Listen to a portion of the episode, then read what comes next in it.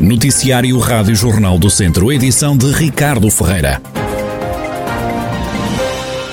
O salário mínimo nacional deve aumentar para os 705 euros em janeiro do próximo ano. Atualmente encontra-se nos 665, uma subida de 40 euros que já está a ser discutida na concertação social. O presidente da AIRVA, a Associação Empresarial da Região de Viseu, João Cota, concorda com este aumento do ordenado mínimo eu sou adepto da subida do salário mínimo, porque as empresas não devem competir por, por salários baixos e, portanto, eu sou adepto dessa subida do salário mínimo.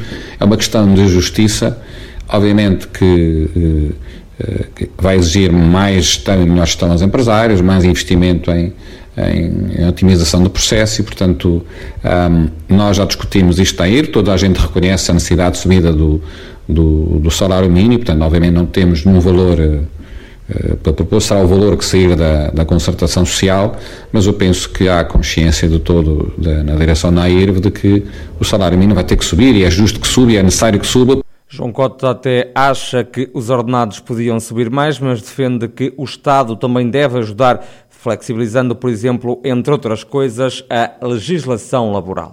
Temos setores empresariais que estão muito debilitados e, portanto, o setor do turismo e da restauração estão agora a recuperar da, da, da, e do comércio também, portanto, que estão muito debilitados e, portanto, um, obviamente que contamos com essas medidas do Governo para apoiar esse aumento do salário, mas penso que Portugal tem que ser um, tem que seguir um caminho, um caminho diferente, uh, como alguém dizia, obviamente, é uma frase, eu li isso alguns num, uh, não sei de que partido é que era, mas interessa em que alguém dizia aumentar o salário mínimo. Uh, para, para mil euros e flexibilizar a legislação laboral. E, portanto, se quer que eu sou adepto disso, e, portanto, porque uh, um bom trabalhador é bom trabalhador aqui, na empresa ao lado, e, portanto, uma empresa nunca quer deixar de ser um bom trabalhador. Portanto, uma legislação laboral muito apertada protege o mau trabalhador. João Cota, presidente da AIRV, Associação Empresarial da Região de Viseu, que está favorável ao aumento do salário mínimo que em janeiro do próximo ano pode subir para os 705 euros, de acordo com a proposta que foi hoje apresentada na Concertação Social pelo Governo. Baixou o número de doentes internados com Covid-19 no Centro Hospitalar Tondela Viseu.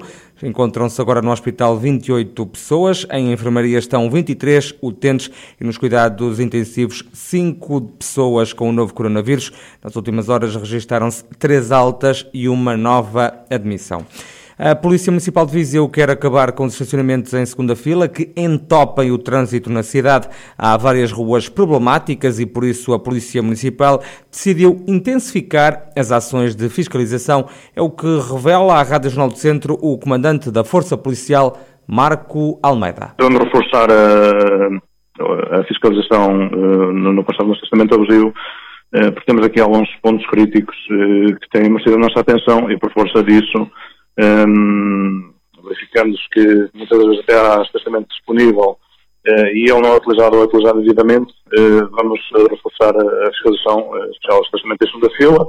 Um dos exemplos é, a própria Avenida Alberto Sampaio, um ponto já, já crítico, a partir temos tido uma presença mais assídua na, naquele arruamento. A própria Rua Conselheiro Afonso de Melo, aqui António José de Almeida, a Rua 21 de Agosto, seja, este núcleo mais duro aqui do, do, próprio centro irá ser algo de, de reforço de fiscalização. Uh, sendo esperar todas as, outras artérias, em especial em Mito Navarro também, uh, onde se vão registrando alguns, uh, algumas situações de estacionamento abusivo. Marco Almeida, o comandante da Polícia Municipal de Viseu, diz que é preciso travar o estacionamento abusivo que complica a vida a quem segue ao volante, sobretudo no centro da cidade de Viseu. O operacional acrescenta que quem não cumprir vai ser multado.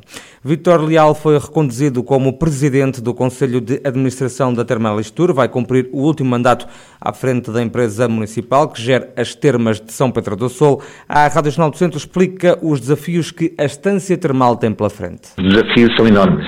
Desde logo, esta recuperação pós-pandemia. Nós sabemos que a pandemia teve efeitos dramáticos nesta atividade do termalismo, nesta atividade ligado ao turismo e, portanto, tivemos quebras eh, muito significativas durante estes anos de pandemia. Esperamos que o ano 2022 seja um ano de recuperação estes últimos meses, este ano já tem iniciado essa mesma recuperação e esperamos, portanto, retomar o trajeto ascendente que vínhamos a ter até à, até à pandemia, até 2019, em que estamos com crescimentos quer a nível clientes, quer a nível de faturação. Portanto, está esse grande desafio, retomar esse caminho que tínhamos traçado e que estamos a pôr em prática, por um lado.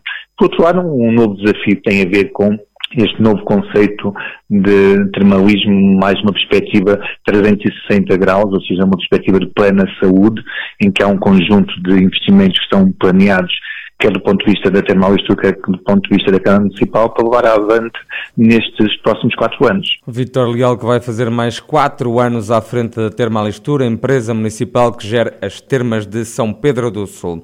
O edifício que está abandonado há vários anos na Avenida da Europa, em Viseu, tem finalmente luz verde da Câmara Municipal para ser concluído.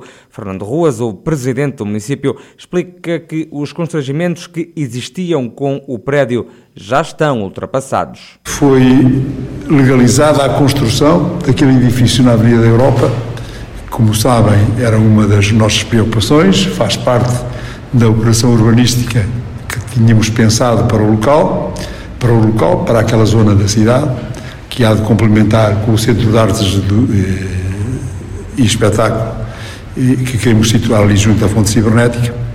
Mas é a operação eh, eh, permitiu, digamos, desbloquear alguns constrangimentos que aconteceram nos últimos anos em termos daquela, daquela, daquela organização.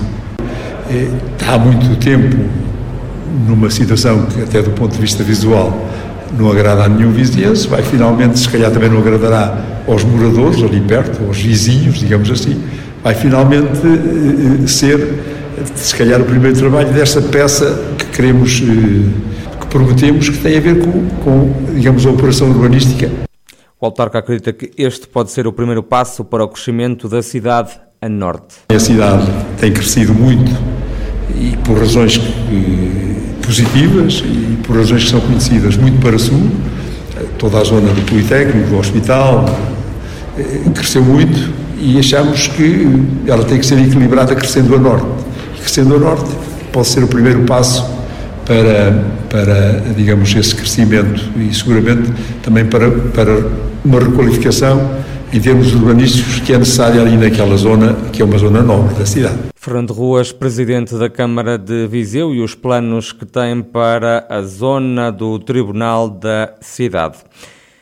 Empresa Laticínios do Paiva, sediada em Cambras, Lamego, foi premiada por duas vezes na 12ª edição do concurso Queijos de Portugal. Ganhou nas categorias Melhor Queijo de Vaca Fresco, também Melhor Queijo de Vaca de Cura Normal, amanteigado, o administrador da Laticínios do Paiva, José Sequeira, diz que estes galardões resultam do trabalho de todos os colaboradores. Estes prémios vêm, no fundo, ser o corolário do trabalho de uma equipa, uma equipa que se dedica muitas horas por dia no desenvolvimento dos produtos e se dedica à empresa ao meu coração. E isto é, é mais uma vez vem nos dar força para que a equipa continue a trabalhar diariamente para que consigamos uh, vencer as dificuldades que se dão, que estão aí estão à porta e que vêm a vir mais, e nós nenhuma que isto é, sendo os dois principais produtos da nossa empresa, vai nos dar uma grande força para ultrapassar as dificuldades que estão presentes. Quantos queijos é que produz por ano a Laticínios do Paiva? A Laticínios do Paiva é, é a principal empresa do interior, representa 50% das vendas de todo o interior do país e nós andamos nas 6 mil toneladas de ano.